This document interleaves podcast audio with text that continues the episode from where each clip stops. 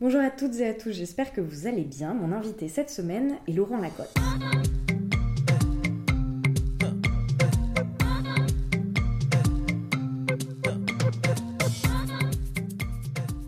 Présente est un podcast dans lequel je souhaite mettre à jour ce qui vient en amont puis en aval de l'art contemporain. Les questions portent donc rarement sur les œuvres en elles-mêmes, mais davantage sur toutes les réflexions et les doutes qui gravitent autour de celles-ci. Car ici, je m'intéresse d'abord à la manière dont la vie de mon invité impacte son travail, puis à l'inverse, à la façon dont son travail vient impacter sa vie. Dans Présente, j'essaye de mener les conversations comme j'ai l'habitude de le faire en tant que critique d'art dans les ateliers d'artistes ou à la terrasse des cafés, sauf qu'ici nous sommes enregistrés et vous avez la possibilité d'écouter. J'ai découvert le travail de Laurent Lacotte grâce au commissaire d'exposition Elodie Bernard et Léo Marin qui présentaient son travail lors de Living Cube, un cycle d'exposition qu'Elodie organise depuis trois ans dans son appartement à Orléans. Laurent est un artiste qui s'intéresse à l'organisation de nos sociétés. C'est le genre de personne douée d'une intelligence sociale et d'une puissante empathie qui lui permet de mettre à jour les, tensions qui fondent nos rapports sociaux et les violences quotidiennes que subissent certains et certaines d'entre nous. Son travail est la somme de détails et de moments poétiques dont je suis ravie de discuter avec lui pour ce nouvel épisode de Présence. Bonjour Laurent et merci de me recevoir chez toi, dans ton atelier, logement finalement. Mmh, mmh. Salut Camille, bah, écoute, euh, ravi de te recevoir aussi. Je suis à des aventures de podcast, euh, de podcast depuis le début. Oui. Et je, je, suis ravi de découvrir le boulot de, des artistes à travers ce dernier, euh, d'approfondir certains que je connais déjà. Et je suis aussi surpris de certaines synchronicités de découvertes qu'on a en commun. Ah, Par exemple, le boulot de Koubra. Ah, je savais pas que du coup. Que j'ai tu- découvert aussi ah, bah, euh, chez, chez Eric Mouchet. Mouchet, ouais. où travaille Léo. Exactement. Tous euh, les liens se font. Euh, je pense que l'œuvre qui m'a définitivement confortée dans l'idée de t'inviter dans Présente, c'est Bas-Relief. C'est une sorte d'installation que tu as déclinée à plusieurs reprises. Elle se compose de pierres emprisonnées dans le béton. Tu l'as par exemple exposée euh, in situ à la Villa Arson. Les pierres se trouvaient à l'endroit où naturellement les visiteuristes se, se reposent et bavardent euh, lors des, des vernissages par exemple. Elles viennent d'où ces pierres? Ah, ah. Alors ces pierres, euh, bah déjà ces sculptures, elles ont un aspect assez, assez joli à, Mm. à voir, Totalement. mais en fait elles recèlent, elles recèlent autre chose, à savoir que en fait elles sont constituées d'éléments de mobilier urbain d'empêchement que j'ai préalablement détruits. Alors ces mobiliers d'empêchement, on peut les voir euh, dans les grandes villes ou même les villes de, de- de Mhm. moyenne envergure. Ce sont ces fameuses choses qui euh, empêchent les gens qui sont à la rue de s'installer devant des immeubles, hein, devant des maisons, euh, d'aller uriner ou tout simplement de, de s'asseoir. Mhm. Et euh, depuis quelque temps, euh, certains propriétaires, certains privés ou même des euh, syndics d'immeubles s'octroient le droit de manger de l'espace public en construisant ce genre de mobilier d'empêchement euh, un peu homemade Ouais. devant chez eux. Et effectivement, moi, cette chose m'horripile plus au point. Alors, euh, je pars le soir avec mon cabas de mamie, et Mhm. Mamas, Ouais. Et, Et ton je- chien qu'on entend et Hercule qu'on entend. Non, je le prends pas avec moi, on ne sait jamais quelle euh, mauvaise oui, rencontre je pourrais faire ouais, ce- ouais, clair. lors de ces Mhm. escapades. Mais en fait, je les casse. Et en fait, ce qui résulte de, de ces casses, euh, ce sont des éléments divers, donc euh, des éléments de béton déjà qui venaient emprisonner euh, ceux avec quoi euh, ces personnes malveillantes euh, construisent euh, ces mobiliers d'empêchement. Et puis, euh, bah, les dites pierres qui servent à empêcher justement les, les gens de, de s'asseoir ou, ou de s'allonger. Alors, je les récolte, je les collectionne. J'ai une Mhm. grande collection aujourd'hui. Et puis après, mon projet, à travers cette sculpture qui s'appelle bas-relief, c'est de venir justement les recouler dans, dans les lieux où habituellement les gens viennent s'asseoir, euh, dans, dans les musées, Mhm, euh, mhm. dans les galeries. Euh, je rejoue cette chose-là à travers euh, une sculpture de prime abord euh, assez agréable à voir, hein, mais en fait qui convoque cette réalité de l'extérieur à l'intérieur des murs. Mais d'autant plus que quand tu fais ça dans des espaces, euh, bah, mine de rien, assez élitistes, quoi. Enfin, tout le monde n'a pas la possibilité de rentrer dans une galerie, dans un musée, bien que ce soit euh, parfois gratuit. Est-ce qu'il y a un, discours par rapport à ça? Hmm. Ben, en fait, de prime abord, euh, ça, dépend en fait. Ça dépend de la topologie du lieu où ça va être implanté. Euh, mhm. il y a certains espaces où euh, directement, en fait, la chose est expliquée mhm. via des cartels. À d'autres endroits, pas forcément. Mais quoi qu'il en soit, étant donné que c'est l'endroit où habituellement tu viens de poser, si tu n'arrives plus à poser tes fesses mhm. à, cet endroit-là, tu vas te poser une question. C'est ce qui se passe en fait pour, pour le public en général. Ah bah Et à ce moment-là, ben, c'est un prétexte comme euh, beaucoup d'œuvres d'art, enfin il me plaît de penser cela, à convoquer, euh, à convoquer des réalités mmh, sociales et, politiques. Et à ce moment-là, le, discours est enclenché et c'est parti pour parler de, cette chose-là. On ne parle plus exclusivement d'art, peu à peu, on dérive vers autre chose. Hein, tu parlais d'élitisme, et bien à ce moment-là, on le contourne.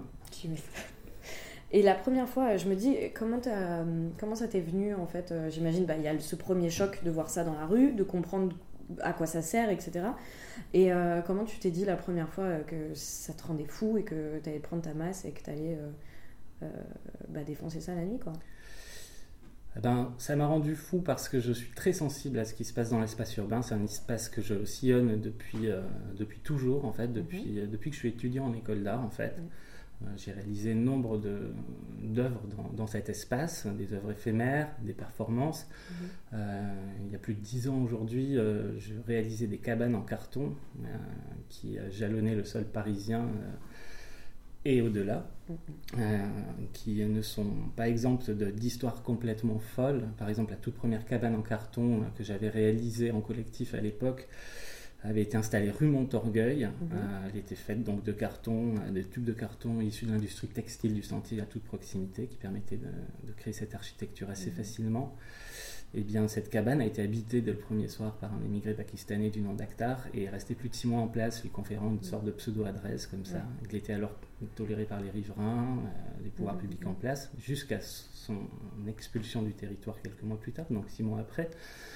Mais bon, tout ça pour te dire que cet espace urbain que je, que je jalonne et euh, qui, euh, qui, est hyper important à mes yeux, euh, eh ben, il est fait de plein de signes. cet espace, il est, il est pensé, il est aménagé en fonction de.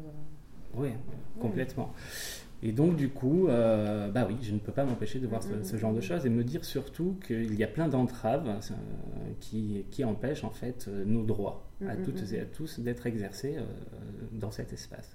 Donc, pour moi, c'est tout naturel que, de venir vers ça et, de parler de ces réalités-là.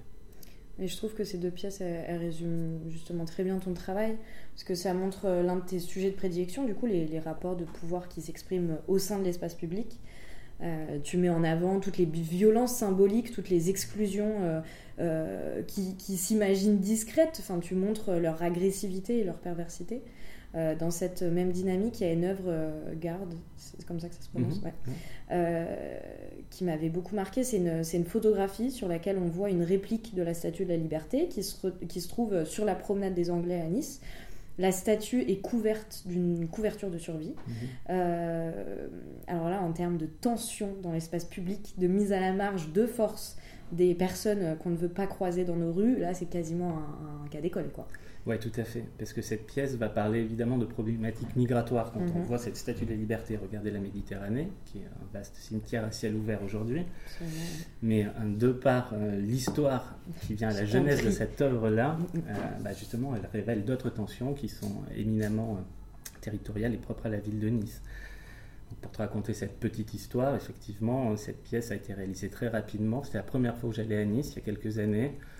Je passais moins de 24 heures sur place. Donc je me tape euh, évidemment euh, le grand classique. Je vais manger une soca, euh, je vais voir le musée. je me balade sur la promenade des Anglais. Et là, je tombe nez à nez avec cette statue de la liberté, une vraie Bartholdi, hein, issue des fonderies Bartholdi petite par sa taille, 1m30, mais sur un socle démesuré qui l'amène très haut. Et puis, bah, effectivement, je suis surpris de regarder, euh, enfin de la voir regarder cette étendue d'eau. Euh, cette idée de mettre une couverture de survie m'est venue assez vite, puisqu'en fait c'est propre à mon travail aussi. Euh, je suis un peu, je me mets dans des dispositions à, regarder le paysage, les territoires que je traverse et à y faire des gestes assez rapidement comme ça. Je suis un peu en quête de magie aussi. Donc je me suis dit, je vais l'envelopper d'une couverture de survie, protéger cette notion de liberté Mhm. qui est mise à mal à, à bien des égards dans nos sociétés contemporaines, Mhm. françaises et mondiales.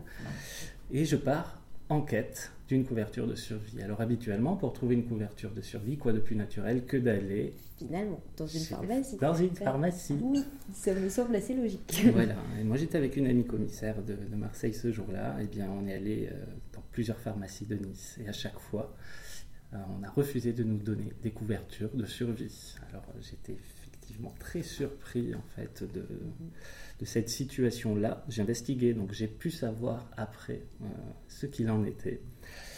En fait, il y avait un entendement tacite entre la mairie de Nice et les pharmaciennes et pharmaciens, euh, disant à ces dernières et derniers de ne pas donner de couverture de survie aux nécessiteux pour que ces dernières et derniers ne fassent pas tâche aux yeux des touristes dans le centre-ville historique de la ville de Nice. Donc on s'est rabattu sur un, un magasin de Ouais. sport, euh, pour ne pas citer euh, Mm, mm. Comme ça, on est dans le présent, dans Ouais. tous les droits. Voilà, donc en fait, cette pièce qui euh, parlait d'une situation, d'une problématique Mhm. euh, de prime abord, a révélé autre chose. Mais oui. Et c'est ce que j'aime en fait dans certaines de mes pièces, c'est qu'il n'y a pas de vision unilatérale comme ça, il y a plusieurs clés. Euh, j'aime en fait que ces, que ces pièces puissent être regardées et presque euh, générer une sorte de- d'émotion, de, ressenti assez immédiatement, mais souvent derrière. Il y a, ouais, c'est ce qui m'avait marqué quand euh, j'avais fait, euh, bah, quand je suis venue la première fois ici, c'est que il y avait tout le temps autre chose derrière, quoi. Enfin, je, je- il y a une première lecture. Enfin, là, je, je pense que je- j'empiète sur mes prochaines questions, C'est pas grave. mais il y a, il y a une espèce d'ouverture comme ça. Enfin, il y a plein de clés de lecture, quoi. Et là, ça révèle quand même une violence inouïe, quoi. Enfin, de, oh, c'est horrible, quoi. Complètement, ouais. Ouais, ouais. Et, euh, et en fait, nombre de territoires que je traverse, Mm, mm. euh, eh bien, possèdent euh, Mm, mm, mm. cette dose de violence euh, en eux. Ce que j'aime euh, aussi dans ton travail, c'est le fait que tu parles d'urbanité, euh, que tu montres que la, manière dont nos environnements contemporains sont construits euh, n'a rien de naturel. Au contraire, même, ces constructions ont été pensées par une certaine partie de la population en fonction de ses propres, propres besoins et que cela exclut inévitablement toute une partie de la société. Jean-Christophe Arcos, dans un essai qu'il a écrit sur ton travail, part de la part d'ombre d'actes politiques qui finit sévèrement par peser sur le quotidien. C'est un- une phrase qui m'a beaucoup marqué. Oui, tout à fait. En fait, si tu veux, dans mon boulot, on parle souvent de, de gestes et de micro-actions que je Ouais. fais et euh, qui révèlent justement des micro-situations qui parlent de sujets beaucoup plus graves. Et en fait, ces micro-situations, si tu les ajoutes les unes aux autres, rendent compte d'un monde qui est vraiment hostile. Un à- système, ouais. un système Mm, mm, complètement. mm. et à l'égard en fait d'une certaine euh, population mm. complètement. On parle d'urbanité, mais ça s'applique aussi en fait au monde rural. Quand tu vois comment euh, en fait les campagnes sont redessinées aujourd'hui, euh, du fait euh, des monocultures, euh, Mm, des paysans issus de la polyculture qui ont du mal à, à exister aujourd'hui, qui, qui se voient bafoués, obligés Mhm. euh, de vivre dans des conditions Mhm. insupportables d'endettement. En fait, toutes ces petites choses-là sont présentes autour de nous. Évidemment, elles sont faites habituellement d'une telle façon que ben, la pilule peut être euh, facilement Oui. euh, avalée, puisque c'est lissé. Mais dès lors que l'on prend le temps de Mhm. poser un regard un petit peu plus tranquille sur les choses, Ouais. et ben elles apparaissent, elles nous sautent aux yeux. Et, euh, et cette part d'ombre, en fait, euh, moi, j'aime la rendre un petit Ouais. peu plus visible, la mettre dans la lumière. Et pourtant, ton travail, il est a priori euh, assez pop. Les photos que tu prends peuvent, euh, par exemple, laisser penser que tu captes des mouvements assez légers, souvent même un peu drôles. Euh, mais quand on se laisse emporter, on se rend compte que tout cela est très critique, très grinçant. Je pense que ce qui renforce tout cela, c'est que la plupart du temps, notamment sur, pour tes photographies, il ne s'agit jamais de mise en scène. Euh, tu peux ajouter un petit élément, un objet euh, qui va devenir un outil de révélation, mais c'est tout. Euh, c'est quasiment brut et encore plus, encore plus terrifiant du coup. Enfin, il y avait l'image, l'exemple parfait, c'était cette sculpture avec, avec la couverture de survie. C'est assez. Moi, je te sens très. Je cherche le mot depuis tout à l'heure. T'as les yeux grands ouverts, quoi, sur ce qui se passe. Ouais, j'essaie en tout cas. Et c'est une sorte. Euh, c'est une sorte de sport quotidien, on va dire. C'est une, une, hygiène que, que je m'impose, en fait. J'ai cette promenade quasi quotidienne que je m'impose, en fait qui aujourd'hui me permet de, regarder, euh, regarder ces détails. Mais tu parles de gestes, euh, mais j'ai aussi un travail photographique, en fait, du réel, à l'image de cette euh, photographie que tu connais, qui s'appelle Bestiaire, qui a été prise sur une plage des Pouilles. Et en fait, on y voit, on y voit ces fameuses bouées condensées en, une boule, un amas, que, que des, des, hommes, en fait, souvent immigrés. Qu'on comprenne peut-être, c'est en gros, c'est des c'est des bouées euh, de plage, quoi. Donc euh, il y a la petite licorne, euh, il y a enfin voilà des, des, des, transats sur lesquels on, enfin, on compose sur l'eau, quoi. Les grosses bouées, bah, encore une fois très pop. c'est vraiment l'image des vacances, quoi. Et du coup, c'est une espèce de roulotte sur laquelle sont mises toutes ces bouées. Mhm. et en attente d'être vendues, quoi. Ouais, tout à fait. Eh bien, tu vois, cette roulotte-là, moi, je l'ai mhm. vue tirée, en fait, par la personne qui était en charge de mhm. vendre ces bouées donc, euh, qui était un sans-papier euh, africain, sur la, côte italienne. Et j'ai vu des enfants euh, sur cette même plage lui jeter des pleines poignées de sable à la figure, en fait, en, le traitant d'étranger. Donc la photo, cette personne n'y est pas, mhm. mais on, voit en fait toutes ces bouées. Il y a ce caractère un peu très pop, et il y a quand même ce, ciel un peu pesant qui est mhm, derrière. Mhm, donc j'aime bien en fait savoir que cette, euh, cette photo circule, tu vois, elle, est dans, chez plusieurs personnes, euh, qu'a priori, euh, ben voilà, elle vient au-dessus d'un canapé dans un salon chez une collectionneuse ou un collectionneur, et que bah, c'est un prétexte pour elle ou lui, justement, de parler ses réalités, connaissant mon travail et connaissant ce que j'ai voulu mettre en, lumière à travers, à, travers ce simple cliché photographique. Oui. Ouais, c'est fou, je me dis que finalement, des personnes qui. Euh, par exemple, moi j'ai pas mal de proches qui sont pas du tout dans, dans l'art contemporain. Et, euh, et, je pense que ton travail, tu dois le ressentir au fur et à mesure de le montrer.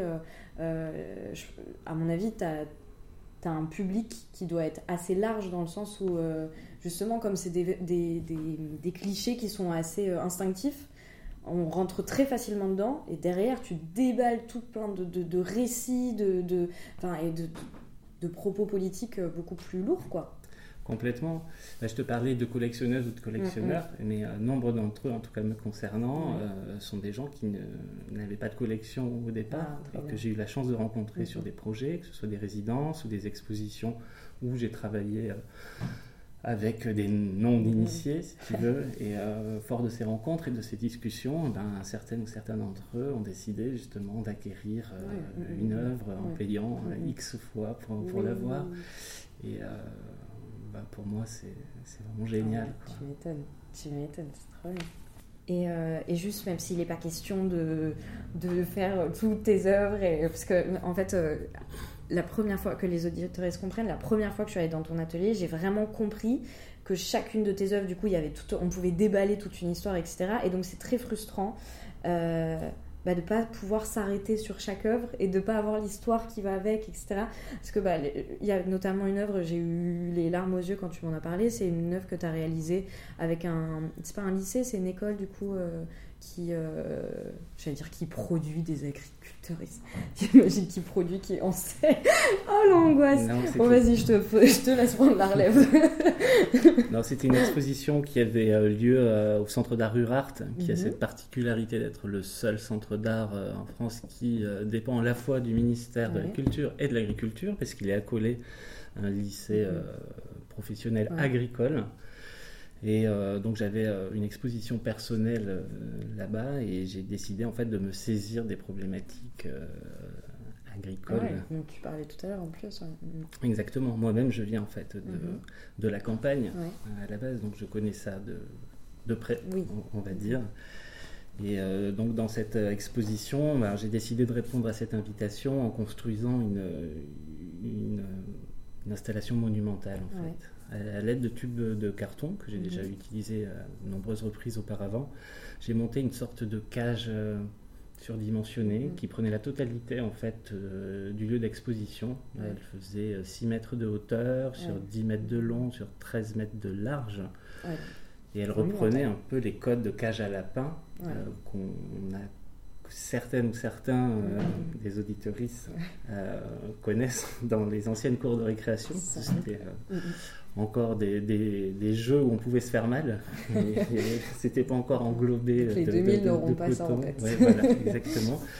Bon, en gros, c'est des sortes de grandes cages à lapins qui montent très très haut et qui sont équipées de gyrophares euh, non pas de police bleue, mais orange, issu du monde agricole, qui tourne en permanence et qui confère à l'installation une dimension quasi cinétique. Quand on rentre dedans, on a le tournis. Elle était d'ailleurs interdite aux, épileptiques.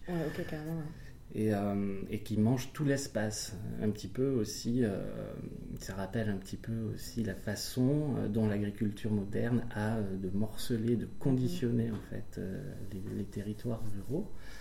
Et puis, euh, en partant euh, du plafond, il y avait des cordes qui tombaient du presque diamètre, en fait, des tubes en carton, allant jusqu'à s'enrouler au sol, et qui n'étaient pas sans rappeler euh, la chose dont je voulais parler, qui est le problème du suicide dans le monde agricole.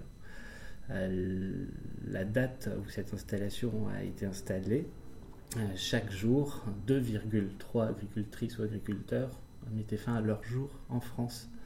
Voilà, typiquement une chose dont on ne parle pas trop. Euh, ça fait près de 700 personnes par an. C'est assez dément. Et alors de voir justement euh, ces lycéennes et lycéens euh, promis un, certain avenir, en tout cas dans ces métiers-là, c'était quelque chose d'assez fort. Et, et, cette carte blanche qui m'a été donnée était a été total jusqu'au bout et, euh, c'était assez fabuleux. Euh, voilà, il y avait même des gens euh, à proximité du lieu d'art et qui le visitent qui avaient connu ces problèmes-là dans leur famille. Alors effectivement, il y avait une résonance toute particulière lors, lors des visites. Et tu as pu avoir un dialogue du coup avec les, les, étudiants, les étudiantes qui étaient dans cette école? Enfin, j'imagine que ça a dû être hyper lourd quoi pour elles. Oui, tout à fait. Euh, mais certaines et certains d'entre eux, justement, eux aussi connaissaient en fait ce problème-là. Mm, mm. Parce que, euh, ce soit euh, une grand-mère, un grand-père, mm, un oncle, c'est quelque chose vraiment qui faisait partie de leur réalité. Et en fait, ils étaient plutôt heureux en fait qu'une proposition artistique puisse traiter en fait des choses qui leur qui les préoccupaient en fait. Oui, bien sûr. Et, et, pour moi, c'était très fort. Et tu as cette capacité, du coup, euh, qu'on voit dans tout ton travail, de vraiment, à chaque fois que tu arrives en résidence, tu bah, tu du lieu, tu t'imprègnes des problématiques du lieu, etc. Et il y, y avait une œuvre aussi qui était, très chère et qui, encore une fois, euh, euh, est accompagnée de tout un récit. C'est une, une œuvre avec, bah, du coup, c'est une photographie où on voit une petite fille dans une cabane en bois est-ce que tu peux en, parler davantage? Oui, alors l'œuvre, ce n'est pas la photographie. Pour le coup, euh, la photographie, c'est mhm. un document de l'œuvre, de la dite œuvre. Mhm. C'est une œuvre qui a vu le jour dans un programme euh, d'installation d'œuvres d'art euh, en extérieur, qui était mhm. porté par une communauté d'agglos dans le sud de la France. En gros, une ou un artiste était en charge de produire une œuvre dans un village, dans un village rural il y avait tout un parcours comme ça d'une douzaine d'œuvres. Et euh, moi, j'ai fait le pari de proposer euh, une œuvre euh, qui n'était autre qu'une cabane de migrants, d'après les plans, d'après les plans de celle de Médecins sans frontières. L'association a d'ailleurs répondu hyper favorablement à, l'invitation que je leur ai faite. Ils m'ont transmis les plans quasi immédiatement. Et le projet est passé. Le projet est passé et euh, j'ai décidé en fait de faire construire euh, cette cabane de migrants. En fait, pour faire court, c'est les shelters euh, qu'il y avait à Grande Sainte. on a tous cette, cette image en tête mm, mm, mm. de, de, cette jungle en fait. je l'ai fait construire en fait par des lycéennes et lycéens spécialisés dans les sciences de l'habitat. ça les sortait un petit peu ben, des constructions qu'ils réalisaient habituellement et ça leur permettait justement de se saisir de, de ces problématiques-là. Après, il y a encore d'autres histoires dans l'histoire, comme toujours, dans la quasi-totalité de mes œuvres. Euh, au départ, cette œuvre devait être implantée à toute proximité du château de Lausanne, qui est donc la commune qui devait, euh, qui devait accueillir euh, cette œuvre-là. Il se trouve que le propriétaire du château est un grand collectionneur euh, d'œuvres d'art, avait donné son, son aval au début pour accueillir une œuvre d'art, mais quand il a eu connaissance de la nature de l'œuvre, à savoir une cabane de migrants, il a refusé l'implantation. Je me suis donc rabattu sur la presqu'île du petit village, du lac artificiel du petit village. En fait, ça fonctionne encore mieux ici visuellement. Mm, mm, mm, Mais il y a cette petite histoire en sous-couche, euh, comme quoi, euh, ne serait-ce que le symbole de migrants dans le village était déjà problématique. Euh, par ailleurs, les habitantes et habitants du village ont plutôt très bien réagi à cette implantation-là. Après, l'œuvre a vécu sa vie, restait plus d'un an en place. Elle est devenue tour à tour cabane de pêcheurs, euh, lieu où les quelques jeunes encore présents sur le territoire euh, allaient, euh, allaient, faire la fête.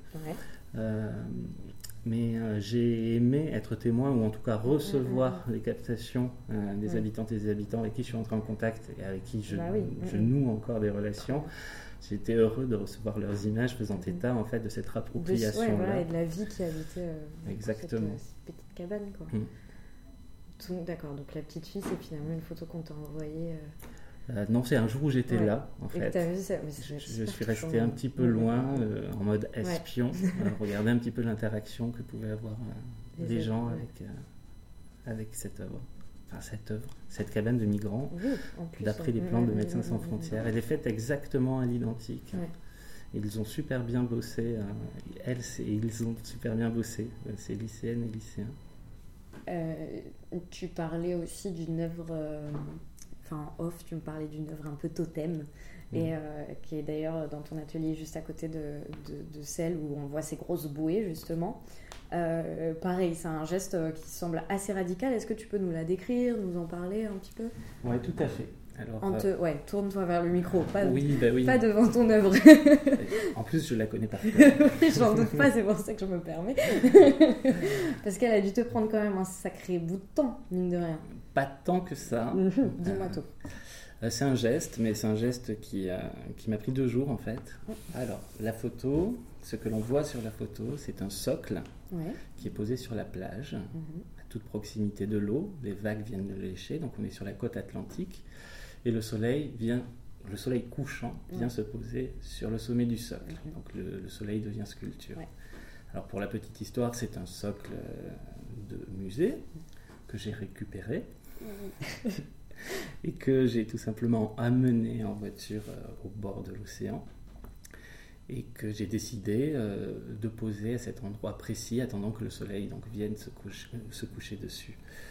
Alors c'est un petit geste certes, mais euh, la marée euh, n'aidant pas, il m'a fallu, euh, fallu beaucoup d'efforts en fait pour réaliser ça. J'ai encore des cicatrices au tibia aujourd'hui puisque le oh. socle me revenait bah dans les jambes à chaque assaut de, la mer, de l'océan.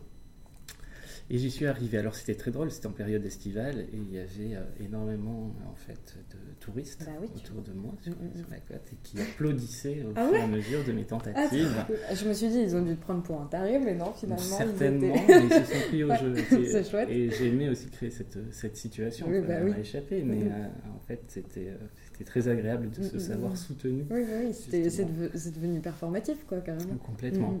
Et donc, du coup, c'est une œuvre totem parce que pour moi, justement, dans cette belle image qui en résulte, eh bien, euh, il y a un condensé de, problématiques qui m'animent. Euh, derrière la carte postale, il y a euh, cette rencontre entre deux mondes, ce monde des non-initiés et ce monde des initiés. Le socle étant l'outil de prédilection de sacralisation de l'œuvre d'art, et le cliché de coucher de soleil étant la forme d'art la plus populaire au monde. Au moment même où on parle, je pense qu'il y a des milliers de photos qui sont réalisées. Et c'est cette rencontre des deux mondes, en fait, qui, qui opère euh, dans, dans, cette œuvre-là. Et que, qui révèle une sorte de problématique qui jalonne encore mon travail aujourd'hui et auquel je suis euh, très, très attaché. Ouais, donc c'est vraiment une problématique en soi, vraiment de je sais pas si on peut parler de démocratisation de l'art, mais en tout cas de, de, de, pointer du doigt le fait que l'art soit pas euh, euh, disponible en tout cas pour, pour tout un chacun. Quoi. Oui, tout à fait. Mais je crois que ça vient aussi du fait que euh, bah, moi, j'étais pas prédestiné à faire des, études d'art à la base. Euh, il y avait très peu, très peu de rapport à l'art dans ma famille. J'ai le souvenir peut-être d'un ou deux livres seulement, mais qui ont fortement marqué en fait l'homme que je suis aujourd'hui. je me rappelle avoir eu mes premiers les premiers émois ou soubresauts sexuels devant des Egon Schiele. Ah, évidemment. Mais bref, ma, trajectoire n'était euh, pas du tout euh, destinée en fait à devenir euh, artiste au, départ. Mais tu as très bien marié les deux, tu étais en sociaux. J'étais en sociaux, j'étais en philo. ah bon, ça se voit pas du tout. et je suis tombé amoureux d'une jeune fille qui tentait les concours d'entrée aux Beaux-Arts. Et c'est comme ça que j'y suis, j'y suis arrivé. Donc oui, je pense que ce rapport entre, entre néophyte euh, et, le reste du champ de l'art est quelque chose qui, reste en moi. Et ça s'inscrit aussi dans ton travail actuel euh, parce que ce que tu fais c'est en ce moment c'est carrément mettre tes œuvres directement euh, dans la rue. Mhm. depuis quelque temps, tu te promènes même au quotidien avec un matériel sommaire, des pochoirs de lettres de l'alphabet et deux bombes de peinture, une blanche et une noire.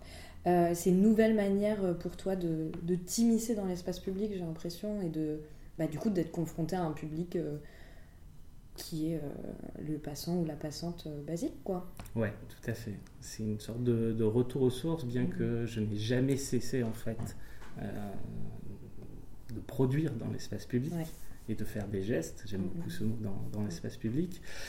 Mais le confinement aidant, il y a une sorte de déclenchement chez moi qui, euh, qui est venu. Euh, j'avais déjà marqué, si tu veux, des, petites choses avec euh, des alphabets pochoirs comme ça dans la rue. Mais le jour du confinement, j'ai regardé de mon balcon, il y avait un canapé abandonné en bas. Ce canapé, eh ben, évidemment, comme tous les services municipaux étaient quasiment arrêtés, les encombrants ne l'ont pas pris mhm. pendant toute la durée du confinement. Donc au tout début, j'ai écrit dessus Ne m'oublie pas.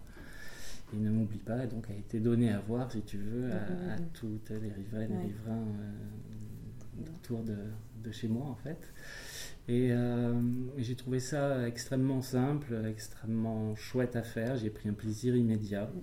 Et du coup, je me suis euh, dit, ben, je, vais, je vais continuer en ce sens.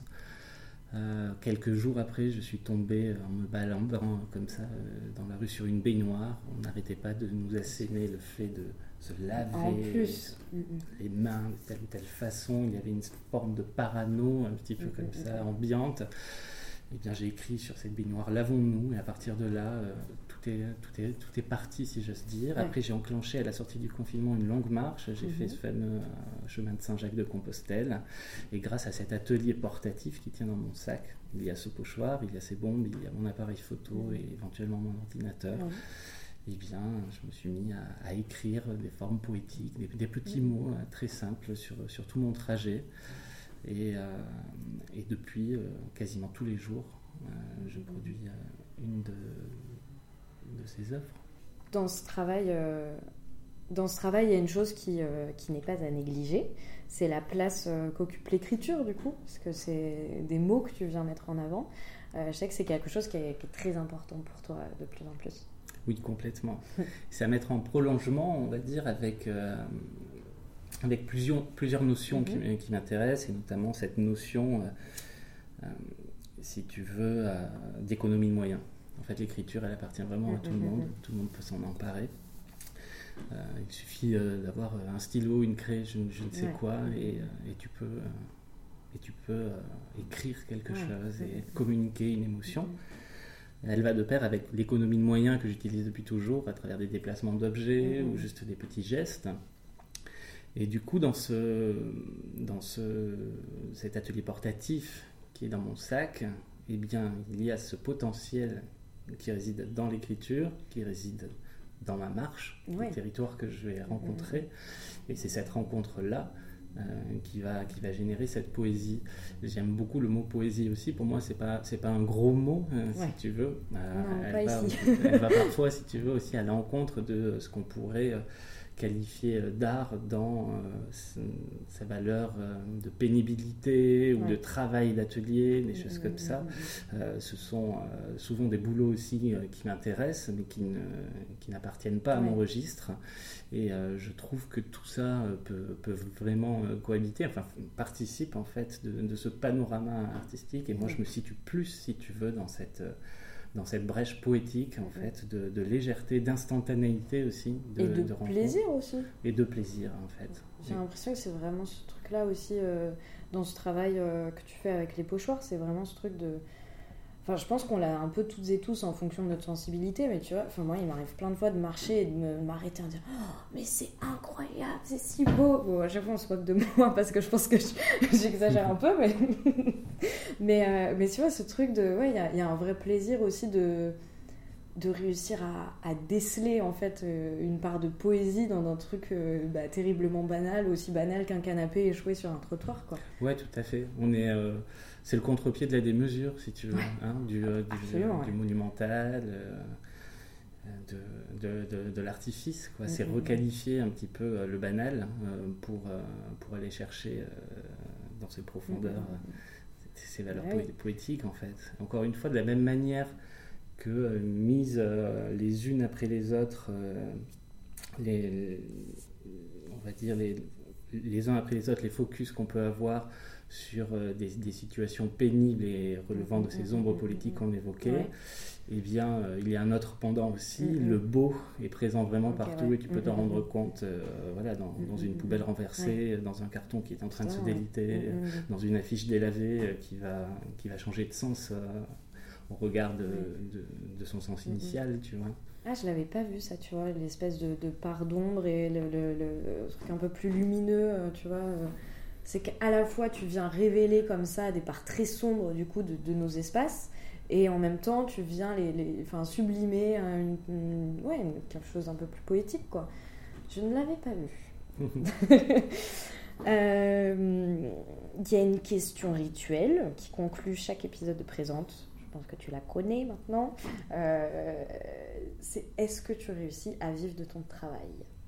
Bien écoute, depuis plusieurs années, oui mais il faut nuancer en fait cette réponse-là. Je te laisse faire. Puisque ce n'est pas euh, facile tous les jours. Il y a des périodes en creux, euh, mhm. d'autres qui, sont meilleures. D'une année sur l'autre, les, choses varient. Après, moi, j'ai cette chance aussi aujourd'hui euh, d'enseigner. Mhm. Du coup, ben, ça m'enlève certaines préoccupations du, quotidien. Euh, mais je pourrais dire que ça participe de, cette notion vivre de son travail, parce qu'en fait, si aujourd'hui j'enseigne euh, aux Beaux-Arts de Paris et la Via Ferrata à l'école préparatoire, mm, mm. c'est intimement lié à mon, à mon travail, et pour moi, en fait, ça fait corps avec ce mm, dernier. Euh, c'est pas, il n'y a, pas de, grand distinguo à faire. Je ne mets pas les, les choses dans des cases. en fait, il y a des gros vases communicants. Et puis, euh, et puis au-delà, euh, c'est une vraie richesse de faire ça. Et euh, comme tu le sais, enfin moi j'ai ces préoccupations au regard du monde qui nous, nous entoure et d'être au contact en fait de ces jeunes générations. Tu vois, ils ont, ils sortent du bac ou ils ont 20 ans, 21 ans pour, pour, les plus âgés.